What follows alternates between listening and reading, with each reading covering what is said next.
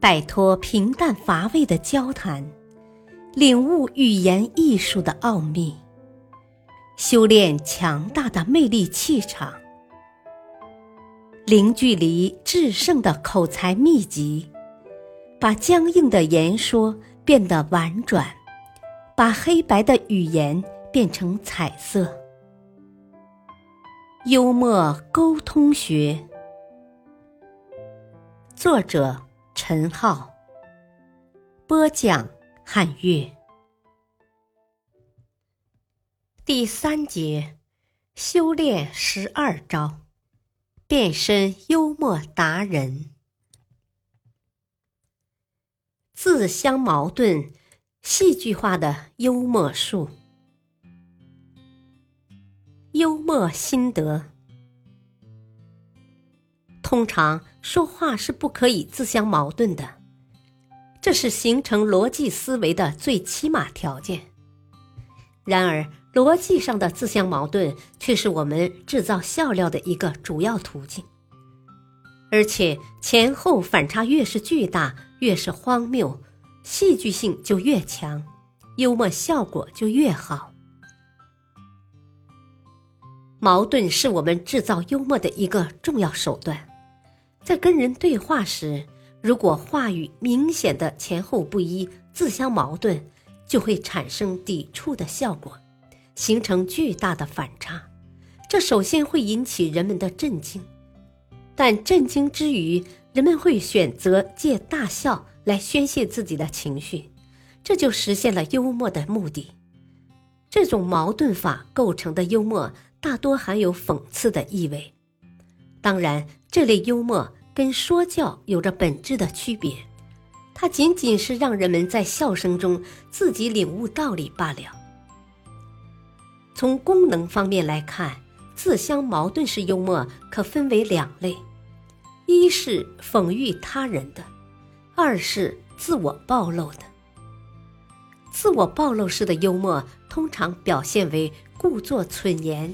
自我调侃，以调笑居多，意在拉近人际关系；而讽喻他人式的幽默，则往往一针见血地直指对方痛处，具有强烈的戏谑效果。我们可以根据个人的谈话需要，在具体的矛盾下制造幽默。一次，丘吉尔自驾车去参加宫廷演讲。由于时间紧急，他只好超速开车，结果被一名执勤的年轻警员给抓住了。丘吉尔为自己开脱：“我是丘吉尔首相，正急着去参加宫廷演讲。”乱说！你绝对是冒牌货！年轻警官不相信他的话。丘吉尔见状，只得哈哈一笑：“被你猜对了，我确实是个冒牌货。”警官又看了看丘吉尔，也跟着笑了起来，随即放了丘吉尔一马。丘吉尔老实表明身份的时候，年轻警官怎么都不肯相信。于是丘吉尔故意否认，使自己言谈前后矛盾。而这种自相矛盾的表述，不仅营造出一种幽默氛围，还让那位年轻警官搞不清虚实。两个人哈哈大笑过后，年轻警官只得抱着宁可信其有，不可信其无的心态亮绿灯。这种幽默方法非常实用，自相矛盾，虚虚实实，让对方无法摸清你的虚实，只得在笑声中大事化小，小事化了。一次，国会议员通过了某个法案。而马克·吐温觉得那法案是荒谬不合理的，于是他在报纸上刊登了一个告示，上面写道：“国会议员有一半是混蛋。”报纸出版后，许多抗议的电话打了进来，国会议员们自然不承认自己是混蛋，要求马克·吐温立刻更正。于是第二天，马克·吐温又刊登了一个更正。我错了，国会议员有一半不是混蛋。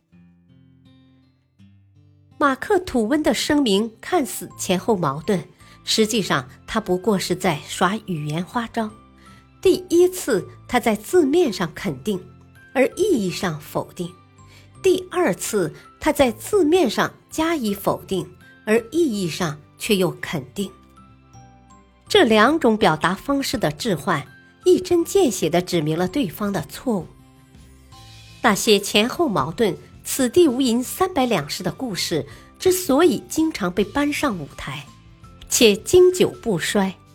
就是因为其极佳的幽默效果，那些被讽喻的对象常常为了掩饰自己的巨大纰漏而疲于奔命，结果又顾此失彼，笑料迭出。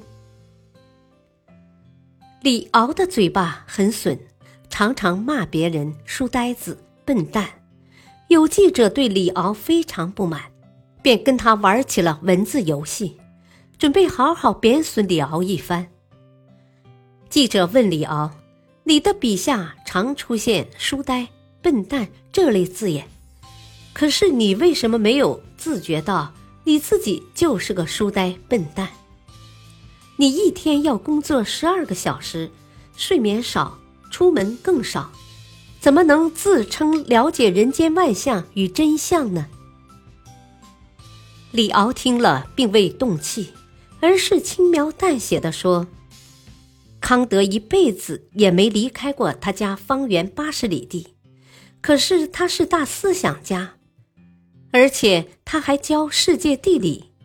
教世界地理我也行，因为我在家卧游已久。听了李敖的巧思妙答，周围人一阵大笑，纷纷为他喝彩。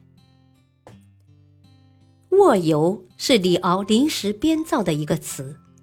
这个词本身就很矛盾，既然在家里卧着，又如何能出门游呢？但是李敖就是使用这个自相矛盾的词汇进行反击，根本不拘泥于什么语言逻辑，一切以自己所要表达的主旨为重，并营造出很好的幽默效果。李敖非常有幽默感。他的口出狂言就跟幽默有关，就算在别人对他进行重伤、侮辱时，他也仍旧能化解困境。这就是一种幽默的智慧。我们也可以学学这种幽默，不仅让别人见识到自己的学识、度量、聪明机智，还使对方的恶意攻击不攻自破。为了营造更强的戏剧性。取得更好的幽默效果，我们还可以在矛盾对转以前，着意强调即将转化的矛盾，以混淆别人视听。比如，有好友向你借东西，你可以先口出狂言：“嗨，说什么借嘛，我的就是你的，你只管随便用就是了。”可等你交出东西时，趁机自相矛盾的幽默一下。比如对方借的是自行车，便皱着眉说：“你可得留心着点用，千万别把我的自行车弄坏了。”刚刚还放出豪言，紧接着却又叫对方不能把自行车弄坏，这就是一种自相矛盾。而且前面的铺垫做得越足，形成的对比就越强烈，戏谑效果也越强。值得注意的是，在制造矛盾的时候，我们还应该营造一种不经意的效果，在抖包袱前一定要沉住气，使谈话平静而自然，以达到最佳的幽默效果。感谢收听，下期播讲第二章：决战社交，幽默是最佳武器。敬请收听，再会。